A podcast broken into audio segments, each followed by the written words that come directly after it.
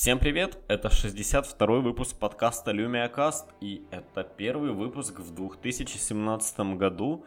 Да, именно так, и я думаю, что, в общем-то, мне повезло, потому что 2017 год нас, начался с выставки CES, она там уже какое-то время идет, всю новостную ленту мне весь YouTube, в общем, он все завалено CES, Хотя, откровенно говоря, я никогда не любил эту выставку, потому что на ней, кроме как, ну, какие-то крутые телевизоры, мониторы, никогда особо больше ничего такого и не показывали. Ну, наверное, я, конечно, не прав, наверное, есть какие-то другие примеры.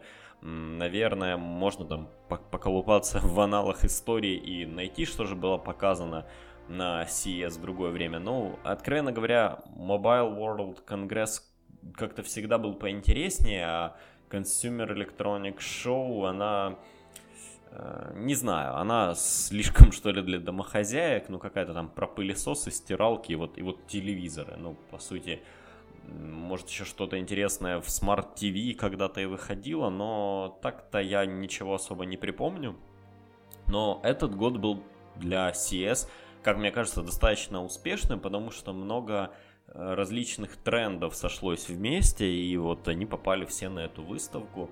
Ну, конечно же, мы поговорим, я точнее, поговорю о чем-то, э, что касается именно мира Windows, и надо сказать, что на CES, хоть и я не могу припомнить почти ни одного какого-то большого анонса телефонов, ну, кроме как там у Asus что-то было, по-моему, Asus сделали первые свои Project Tango телефоны, и LG, которые там что-то 7 новых смартфонов никому не нужных показали. Вот я вообще не понимаю производителя. Они как бы пытаются сделать э, линейку смартфонов для того, чтобы покрыть э, все возможные там, не знаю, сегменты рынка, еще что-то такое. Но вот они все равно не могут соревноваться с китайцами, да, 100-долларовыми.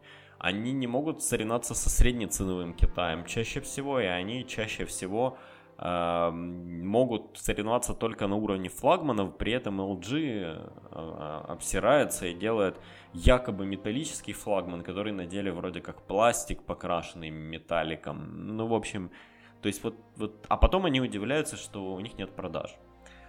Ну ладно, я, в общем-то, в линейке LG не силен, потому, наверное, это я так Э, зря, но мне кажется, то же самое происходит и в ноутбуках у многих именитых производителей. Они делают какую-то там безумную просто линейку, ну вот как у Asus, у которых там 50 с лишним моделей ноутбуков, еще и в разных э, с разными характеристиками, в разных, с разными спецификациями.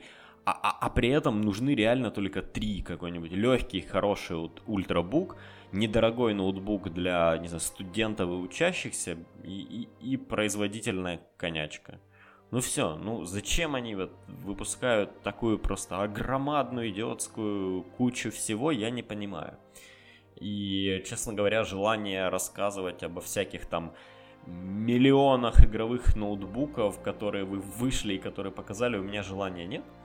Э, дело в том, что игровые ноутбуки это один из тех сегментов, которые э, сейчас в мире Windows действительно растут, ну, по крайней мере, люди их покупают. И, э, ну, просто потому что достаточно быстро развиваются все, что касается видеокарты, вот этого всего процессоров, а для игр это, ну, как-никак, но э, это важно. И было, было в целом показано большое количество разных ноутбуков. Acer выпустили, ну как выпустили, они показывали его уже давно. Громадный, просто тяжеленный игровой ноутбук с двумя 1080 NVIDIA внутри за 9000 долларов. Показывали они его давно, но цену никогда не сообщали. Да и, в общем-то, будем честны, это чисто рекламный ноутбук. Ну просто показать, чего может достигнуть Acer – и вот самое смешное, что да, все помнят этот ноутбук, да, какие-то мониторы они там, по-моему, показали, какие-то шлемы для виртуальной реальности, о них поговорим чуть позже.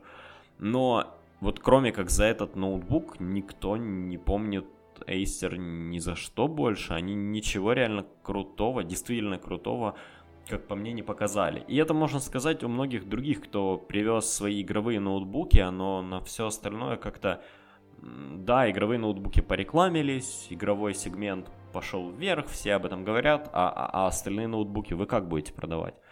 Кстати, что смешно, читал статью на Verge, где по-моему, Влад Сава, вообще он вообще очень крутой э, автор, ну такой, знаете, который не разменивается на говно и пишет как есть. И вот он э, подметил, что, в общем-то, мы сами виноваты в дизайне вот игровых ноутбуков, которые выглядят странно, убого, с кучей какого-то блестящего пластика, LED, лампочек, вот этого вот всего ужаса только потому, что люди реально это покупают. И он спрашивал, хотя ему не, сказать, не дали сказать кого, но он спрашивал э, людей из разных компаний, из разных команд, которые занимаются игровыми всякими вещами, наушниками и прочим, и они сказали, знаете, мы, мы, мы сами считаем, что это как бы какое-то броское дерьмо, ну, выглядит это все так но это продает. Вот если оно не светится и не бибикает, игровое барахло якобы никто не будет покупать, потому что к нему не будет отношения, а, отношения как к игровому крутому барахлу. Так что мы сами себя загнали вот в эту всю историю, хотя я бы хотел видеть ну просто какой-нибудь игровой ноутбук в обычном, неброском, нормальном дизайне. Не знаю, э, как у Apple есть, например, MacBook Air, MacBook Pro и вот MacBook Game. Да, ну обычный MacBook чуть потолще с видеокартами. Ну, нет, конечно, не MacBook, я в целом для объяснения. Просто сложно у кого-то подобрать еще э, линейку, где были бы с одним названием э, разные модельки. Ну, у Dell это там XPS 13, 15, ну, как-то Game было бы странно. Ну или, не знаю, Surface Pro, Surface Book, Surface Book Game, ну тоже не звучит.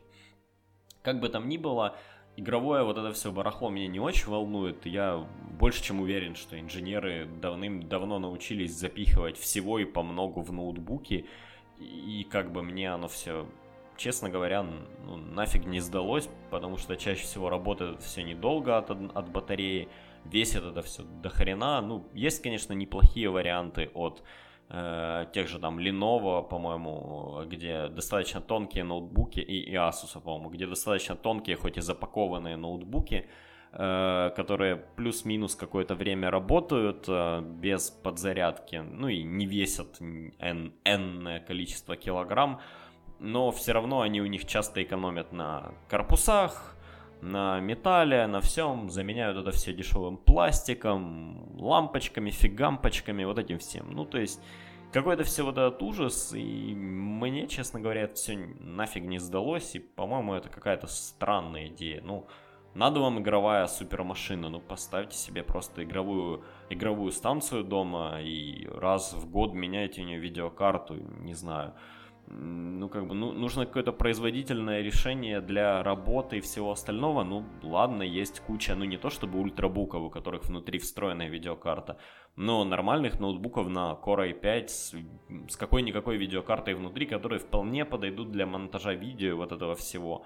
А, ну, а вот это все, блин, игровое странное барахло, которое, когда достаешь из рюкзака где-то в офисе, на тебя люди косо смотрят я, честно говоря, никогда не понимал. И никогда не понимал э, все эти цветастые рейзеровские клавиатуры и вот это все барахло. Но сейчас я как-то сильно-сильно ушел в сторону, по-моему, от LG. Не знаю, как меня так понесло. Э, вообще я хотел сказать о том, что же мне запомнилось именно от каждой компании CES, и начать с LG, вот я потому, наверное, на телефона перешел. И что мне запомнилось, так это новый их телевизор, как ни странно, это очень-очень тонкая двухмиллиметровая панель, которая на магнитах крепится на стену. Стоит это все, наверное, безумных денег или вообще цену не объявляли, но в целом вот этот метод закрепления телевизора на стену, он мне очень понравился, и даже если телевизор будет не такой тонкий, но будет вот так вот легко крепиться и держаться, у него по сути нету, да, никакого основания, нету никакого зазора между стеной.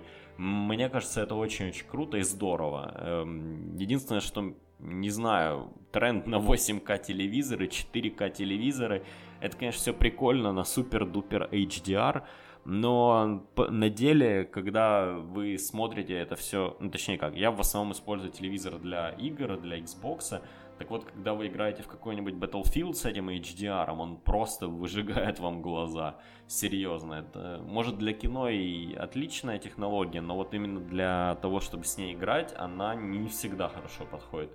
Эм, ну или может надо играть в осветленной комнате как-нибудь, но бьет по глазам она так, ух, порядочно. Но сам, само вот крепление и сама идея мне действительно понравилась. Чего не могу сказать о идее их смарт-дома и вот этого всего барахла, которое никто никогда не купит. Э, на WebOS холодильник с камерами внутри. Слушайте, у меня стоит какой-то дешевый холодильник, не знаю даже какой, не, помню даже какой, по-моему, Whirlpool какой-то. И мне не западло пройти, открыть его и глянуть вовнутрь. И даже если я, блин, забыл это сделать утром и забыл купить продукты, есть куча сервисов по доставке еды, которые привозят ее готовую или просто в виде продуктов. И мне кажется, вот в этом направлении надо бы работать, а не в том, чтобы я мог удаленно с телефона глянуть свой холодильник. Ну, вот, вот, вот это вот все. Ну, уж лучше бы пилили ВБС для телевизоров получше, чем вот то, как она есть. Э, показали очень хороший ноутбук LG, LG Gram. Э, в общем-то, у них такой же был, только давным-давным-давно. Это они решили воскресить линейку, так сказать. Тонкий, легкий, в красивом алюминиевом корпусе. Ну, он действительно выглядит неплохо, как и на фотографиях. Привет Asus, у которых на фотографиях всегда крышка выглядит как э, кольца на кастрюле. Так и, так и в жизни. Он, он, в принципе, действительно хороший ноутбук со всеми нужными портами, всеми делами. Весит он, по-моему, 2 фунта. Ну, то есть он легче MacBook, который, в котором экономили на всем, чтобы сделать его легче и тоньше. Но в итоге он не самый легкий, не самый тонкий. Э, корпус алюминиевый LG. Ну, в общем, здоровский ноутбук. Единственный факап, который LG сделали, это они заявили работу ноутбука как э, от одной батареи, э, время работы как 20 или там 21 час в зависимости от модели, что полное вранье, потому что был использован тест какого-то 2009 года, который абсолютно неадекватно это все меряет. Это все полная туфта. Э, если он, не знаю, часов 12 проработает, это будет счастье. Но в 20 часов, которые обещают, уже никогда он не проработает. Честно говоря, я думаю, что при такой толщине батареи, нагрузки и всем остальном вы получите, ну, часов 8-9. Но заявить вот так вот в наглую 20, это, ну, это редкая наглость. И LG за это, мне кажется, поплатится в итоге.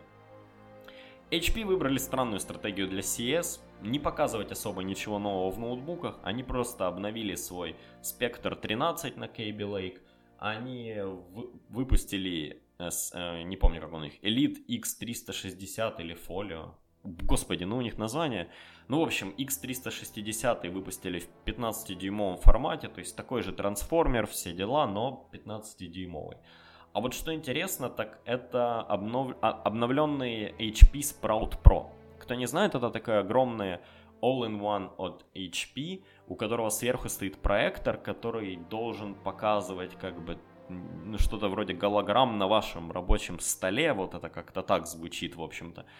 И они изначально эту штуку показывали, по-моему, года два назад, я когда-то ее видел, выглядит это все сумасшедше, ну как будто кто-то сверху над э, монитором у вас еще такую лампу закрепил, которая светит на стол.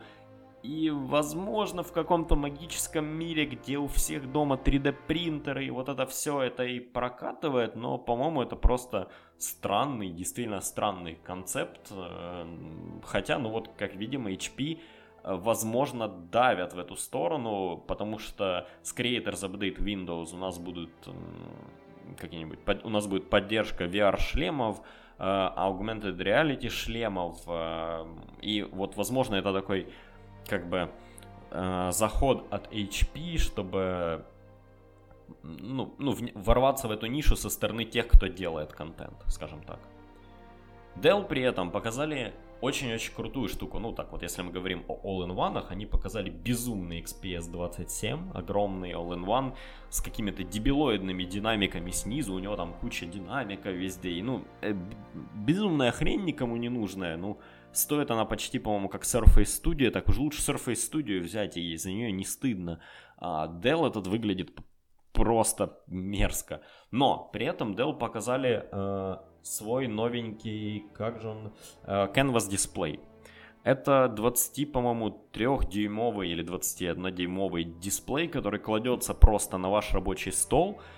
Это 2, по-моему, K или 2,5 K дисплей с поддержкой сенсора и поддержкой э, перьевого ввода. Ну, то есть, по сути, это Surface Studio, у которой оторвали ПК и положили ее на стол э, рядом с вашим монитором. И мне кажется, это интересный подход, ну, потому что э, уже есть огромное количество людей, у которых стоит огромная мощная вычислительная станция дома, или там, не знаю, игровой ПК. У них уже стоит крутой монитор дома, к которому они привыкли. Но, возможно, им, им как раз не хватает вот какого-то немного э, второго экрана для панели инструментов или вот для того, чтобы работать, ну, при помощи пальцев, грубо говоря.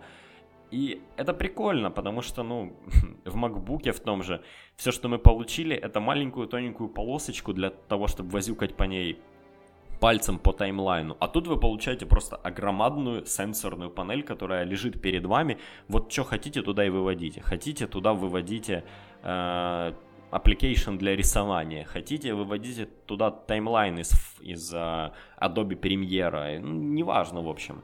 И опять же, вас никто не заставляет привязываться к какому-то железу, как в Surface Studio. В общем, мне откровенно эта идея понравилась. Э, по-моему, это достаточно интересно, хотя и стоит эта штуковина дороговато, э, что-то около 1700 долларов, но я так предполагаю, что э, в цену здесь вложили какую-то, ну, не то чтобы просто, да, взяли и поставили такой ценник, но эта штука рассчитана на профессионалов, на тех, кто рисует, и там, скорее всего, есть какие-то очень дорогие сенсоры и прочая фигня. То есть тут надо как бы детально смотреть. Конечно, на CS прям так это никто не расскажет. Думаю, когда это появится на сайте Dell и появится как-то больше информации, вот это все можно будет обсуждать.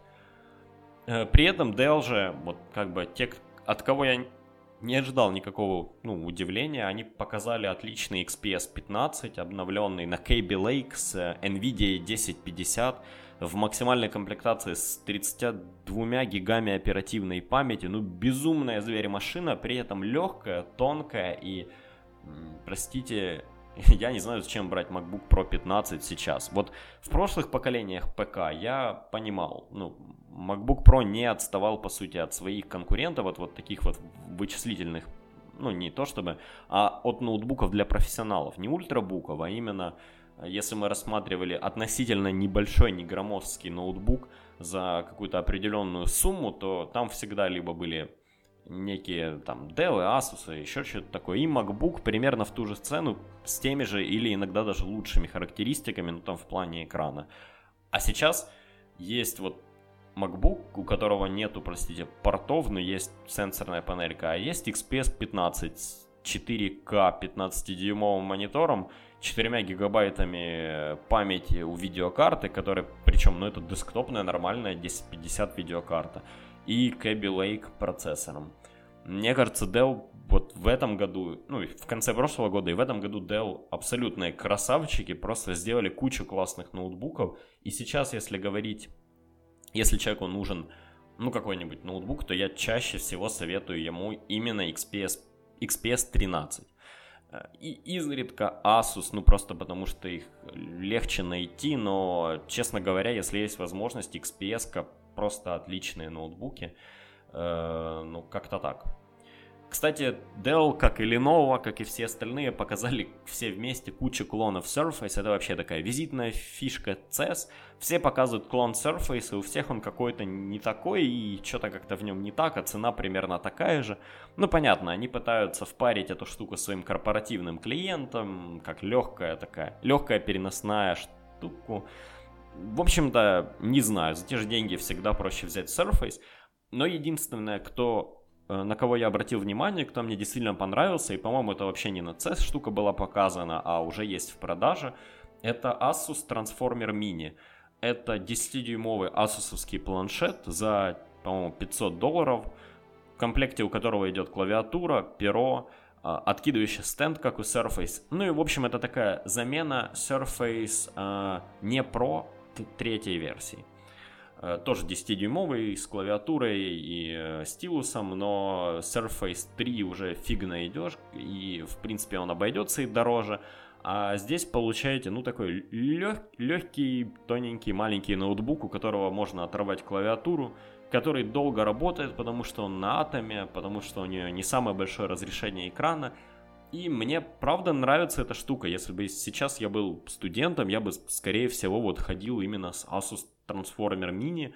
И к тому же у него куча веселых цветов, то есть можно взять какой-нибудь белый планшет с оранжевой клавиатурой, и в отличие от тех же деловских, леновских пристегивающихся клавиатур, она не выглядит э, как-то по-идиотски, да, она, она вполне себе, хоть и маленькая, но неплохая клавиатура. В общем, если вы сейчас смотрите на э, какие-то планшеты или подыскиваете что-то такое, может у вас уже есть планшет и вы ищете, чем бы его, блин, заменить, то я бы посмотрел на Asus Transformer Mini. И теперь мы перейдем от раздела ну, таких логических вещей в раздел просто фантастики. Это к Razer и тому, чему, что они показали. Во-первых, они показали свой новый проект, который они называют Chroma Lightning Platform. Кто не знает, Chroma это их торговая марка для подсветки клавиатур, которая я, честно говоря, недавно только узнал, что у них есть бесшумная механика. И хрома это ее вот подсветка, ну вот эти все монструозные большие проводные клавиатуры для геймеров, которые я никогда не понимал да, многие, кто печатают достаточно много, говорят, что ну, это там тактильное ощущение, механика, там кто-то выбирает рейзеровскую, кто-то выбирает э, Cherry э, MX или там какие-нибудь их другие клавиши. Кстати, они на CS тоже показали новые клавиши, которые бесшумные. Но, как бы там ни было, я всегда был приверженцем, ну не то что приверженцем, но меня всегда устраивало просто легкая, тонкая мембранная клавиатура с такими легкими щелчками, беспроводная, без вот этого всего. Ну, а я как разработчик печатаю тоже достаточно дофига. Не знаю, может нужно научиться печатать полностью вслепую, и тогда ты вот как на печатной машинке понимаешь все, тыкаешь в эти механические клавиши. Ну и в том случае я, скорее всего, взял бы э, скульпт клавиатуру от э, Surface Studio, ну просто потому что она сделана из не из пластика, а у нее там клавиши, по-моему, из магнезия или из алюминия, приятные, металлические, ну, или, по крайней мере, покрыты каким-то напылением металлическим, ну, вот я бы взял ее, а как-то вся эта механика меня никогда не возбуждала. Но при чем здесь хрома? А, при том, что Chroma Lightning Platform, которую показали Razer, это проектор, который вешается в комнате, ну, скорее всего, за вашим монитором вдалеке, и он синхронизируется с тем, что показывается на мониторе, и как бы показывает, убирает края монитора, ну, что ли, не знаю, как это правильно описать, но представьте себе, вы играете в Battlefield и видите только э, картинку, как, ну, как обычно, в принципе, видите свое оружие и э, что происходит спереди. А этот проектор на стены проецирует, ну, в таком немножко размытом разрешении, разрешении плюс э, вытянутом разрешении все остальное, что про- происходит вокруг. Э, он меняет соотношение, э, ну, раз, блин, вот это очень сложно описывать. В общем, происходит некая дисторция, потому что картинку сбоку все-таки будет улавливать э, ваше боковое зрение, и потому нельзя показывать туда вот картинку, как она есть. Ее немножко размывает, расплющивает, ну, чтобы вы это боковым взглядом э, схватывали, при этом вы смотрели в сам монитор спереди вас. Э, и, кстати, такой концепт я когда-то помню показывали чуваки из Xbox, по-моему, подразделения для Xbox, и он действительно работает лучше, если ваш компьютер подключен к телевизору, а вы сидите вдалеке. Просто потому что если вы сидите близко, то мало того, что вы не увидите, что там сбоку происходит, так еще и будете перекрывать проектору ну, часть света. Просто ваша тень попадет на монитор. И на демо люди всегда сидели как бы немножко сдалека, хоть и с клавиатурой и мышкой, а не геймпадом. Э, вообще выглядит интересно, получается, что у вас есть как бы монитор с супер четкой картинкой, куда вы смотрите, когда играете, а все остальное это подобие, э, по-моему, филипсовского, они это как придумали в телевизорах, ambient light, когда лампочки за телевизора стоят, и под цвет картинки они светили на стену. Но здесь не просто цвет, а здесь прямо полноценная картинка, ну, только что искаженная для того, чтобы глаз ее воспринимал э, как-то правильно это вот первая сумасшедшая штука, которую показали Razer. И, кстати, после ее анонса, по-моему, CEO Razer сказал, что если их выбор, выберут как э, лучшие там CS, ну или какая-то такая награда. Он покрасит волосы в цвет хрома. И вторая штука, которую они показали, Project Ariana. Это их Razer Blade Pro ноутбук, у которого есть три экрана. Представьте себе, что вы откидываете крышку ноутбука, а потом по сторонам выезжают еще два 4K монитора. Не знаю, это, понятное дело, концепт. Он там вообще работал только один. Ну, их показали, их, конечно, стояло много везде, но реально рабочий был только один. Непонятно, на кой нужен этот концепт. Понятное дело, что он умрет так же, как э, когда в прошлом году был концепт модульного ПК от Razer, ну, такая, как, по сути, серверная стойка с разными блочками, куда вы э, всовывали те блоки, которые вам нужны. Ну, вот то же самое будет с Project Ariana, круто попиарились, получается, что у вас ноутбук с одним таким широченным ну, монитором, Технически это, конечно, ну, круто, что они смогли это сделать. Практически это полный бред. Э, ни видеокарта так его не вытянет на все 4, на 3 4К монитора встроенные. Это, понятное дело, вообще не работает нисколько от розетки. Ну, это полная бредятина. И чисто красивая маркетинговая картинка, как и вот эйсеровский э, огромадный ноутбук с э, двумя 1080 NVIDIA внутри. Кстати, Razer могли бы с ними скооперировать и туда запихнуть этот ноутбук. Э, не ноутбук, а этот тройной экран.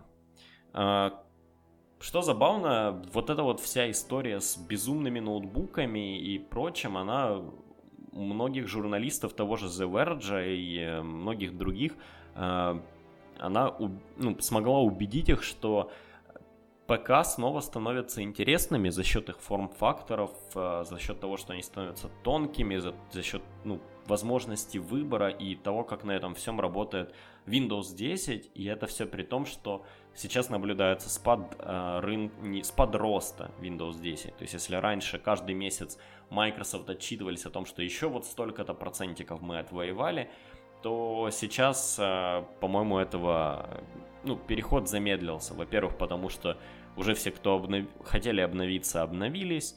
Э, плюс э, под Новый год уже все все скупили, что хотели, и продажи подупали.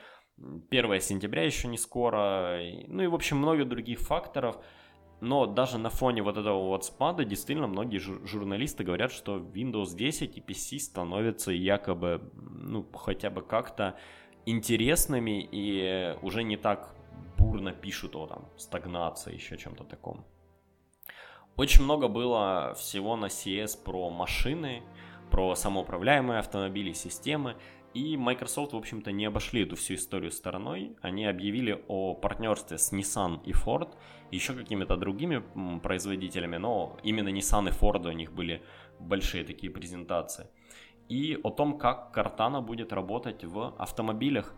Но нет, Cortana не будет автопилотом, и в принципе, как я себе понимаю, э, Microsoft сейчас ну, не супер верят в эту идею самоуправляемых автомобилей и того, что это там ближайшее будущее. А, ну или, по крайней мере, это там не ближайшие 10 лет, наверное, 8-10 лет. А, потому они показали систему, скорее, которая э, должна помогать водителю в целом. То есть это встроенный ассистент внутри автомобиля, который знает, куда вы ездите, знают о вашем календаре, расписании, вот этом всем. Ну, я думаю, если вам очень-очень интересно, можете посмотреть на ниссановских видео. Это у Форда видео чуть-чуть попроще, они как не стали особо фантазировать. Но как бы там ни было, понимаешь, что, по крайней мере, в Штатах те же амазонцы их Алексой ринулись к автопроизводителям. И вот Картана у Microsoft, плюс у них очень давнее партнерство с Фордом, она может э, отбить рынок того же CarPlay и Google Auto, ну, которым, по сути, никто и не заморачивается, никто особо их в машины не ставит. Ну, при этом концепты выглядели действительно интересно, как, как по мне, хотя я лично ждал, жду э, той колоночки от э, Harman Kardon, которую показали еще в 2016 году. Если говорить о очках виртуальной реальности, то Dell, Asus, Acer Lenovo все показали свои прототипы, что интересно, они все работают а, с Microsoft Holographic а, API или платформ, или как хотите так называете. Потому у них у всех есть спереди две камеры. То есть это не HoloLens, у которых есть именно ну, модуль, который вам голограммы показывает. А это, по сути, Oculus VR, к которому сверху, спереди, точнее, прицепили камеру для того, чтобы она снимала свое окружение и за счет вот этой съемки показывала вам некое, некое подобие дополненной реальности, что ли. Не знаю даже, как это назвать. Э, что забавно, эйсеровские очки с двумя камерами по бокам, они такого оранжевого цвета, выглядят как Волли. Э, ну, правда, вот если так посмотреть, они как лицо Волли.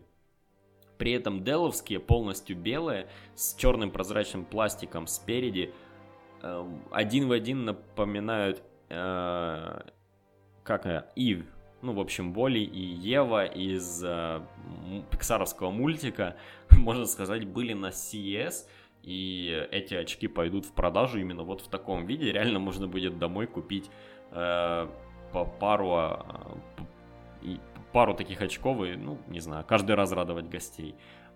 Что забавно, ни одни из этих очков полноценно не работали на CES, их их вроде как даже особо не включали, потому что Creators Update на Windows, которым они будут поддерживаться, он еще не готов, его еще нет. Это просто демонстрация железа. Вот, мол, вот будет вот так и стоить будет вот столько. Но как оно работает, не ясно. А, я думаю, что это, в принципе, все про CES а, и Microsoft, Windows и вот это все, но были некоторые вещи, о которых тоже стоит поговорить, хотя они не из этой оперы. А конкретно э, меня дико удивило, что многие журналисты писали как о крутом стартапе, о чуваках, которые сделали сенсорную рамку на MacBook. То есть это штуковина такая, вы крепите ее к своему, поверх своего экрана, подключаете к MacBook, там, по-моему, через Type-C даже подключаете, ну прям проводок такой торчит, и можете тыкать пальцем в монитор. Просто замечательно. OS не адаптированная к сенсору. Сенсор, который ну, выглядит как китайская поделка, прилепленная поверх к экрану. И это так прямо всех возбудило на CS. Об этом столько разговоров было. И ну, я как-то себя очень странно чувствовал в этот момент. Fitbit э, начали наконец-то показывать, понемножку, понемножку показывать, что же принесло им э, покупка Pebble. А конкретно Fitbit сказали, что в, в скорейшем времени, вот как только они смогут, они выпустят свой App Store, ну, такой Fitbit App Store, в который партнеры смогут писать приложения, которые им кажутся полезными или нужными, не знаю, как правильно сказать. И, э, ну, вы сможете использовать их на своем Fitbit. И это очень правильно, потому что они пытаются перейти таким образом от сферы просто браслетов и фитнес-устройств к смарт-часам вот, вот таким вот путем.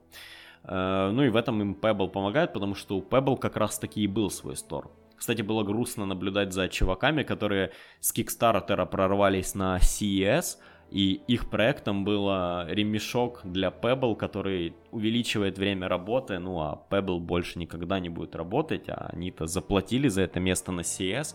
Ну прямо вот, наверное, самые грустные чуваки на э, выставке.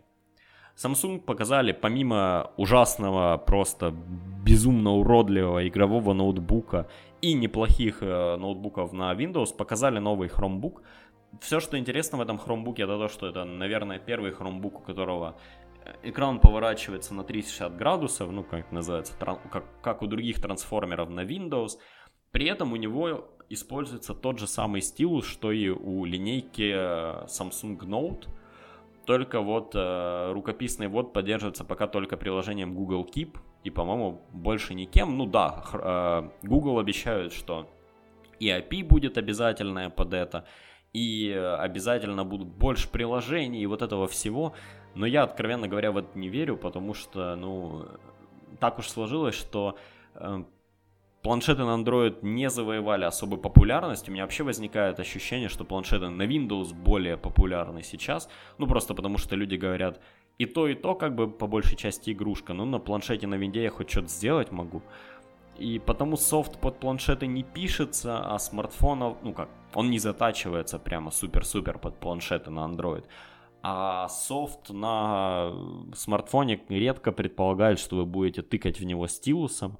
Ну вот как, как такового, я так понимаю, даже API нету у Гугла, чтобы это все поддерживать. Видимо, линейка Note Samsung, у, него, у, них, у них свое какое-то API. И, знаете, всю эту историю можно описать как, э, как hot mess. Ну, вроде бы хромбуки есть, но не очень понятно, кому они нужны. Их, да, в Штатах они популярны, потому что их купили по контрактам. Но в целом-то, да, к ним прилепили приложения из Google Play, но эти приложения не все нормально адаптируются до сих пор даже на, ну, на родном андроиде, на планшетном экране. А уж как они выглядят на 15-дюймовом экране. Вроде как Remix OS пытается это решить, но это же не Remix OS, это Chrome OS, и в общем это все странно, и, достав... и честно говоря, в самсунговском варианте, вот в этом, со стилусом, это достаточно дорого. У них даже есть про-версия, которая как бы, как бы должна быть про, но я слабо себе представляю человека, который реально купит ее для работы.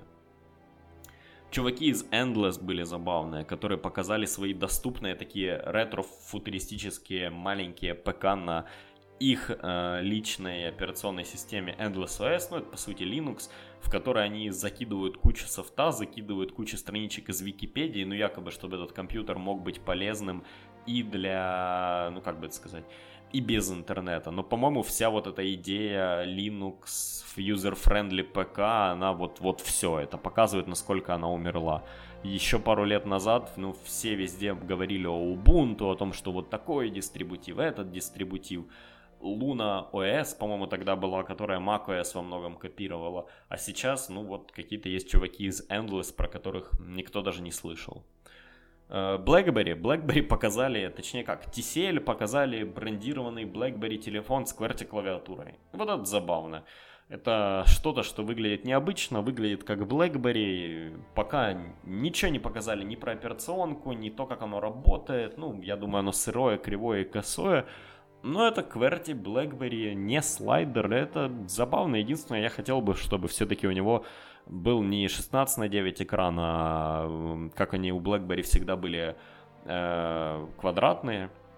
Не знаю, чисто ради шика. Понятно, что телефон вообще будет покупать три упоротых фаната и каких, какие-то ностальгирующие люди, ну вот типа меня. И для них все-таки квадратный экран был бы просто более здоровским дополнением.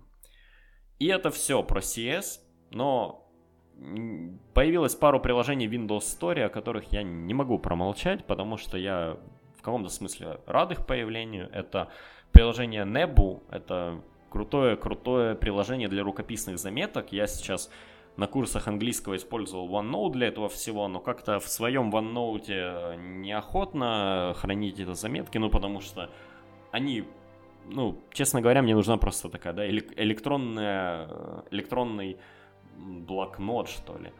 И вот приложение Nebu, оно решает эту задачу. То есть это такая, не электронный блокнот, простите, электронная тетрадка для меня. И всем, у кого есть Surface и ручка, советую попробовать. Действительно клевое приложение. Приложение Vector — это бесплатное приложение для работы с векторной графикой, которое тоже ставится из Store абсолютно бесплатно. Ну, в общем, здорово, здорово, что появляются новые приложения. Яндекс Музыка. Я раньше ними пользовался. Э, они очень хорошо работали на Windows Phone 8, но с десяткой я все ждал, когда же они обновят приложение. И вот наконец-то они его обновили. Оно теперь работает как на Windows 10 Mobile, так и на Windows 10, что очень здорово, потому что мне в свое время запускать это все дело в браузере, ну, как-то было...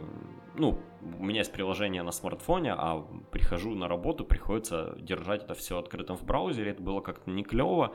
Это одна из причин, почему я перешел на Groove, ну, помимо количества музыки, которая у них есть.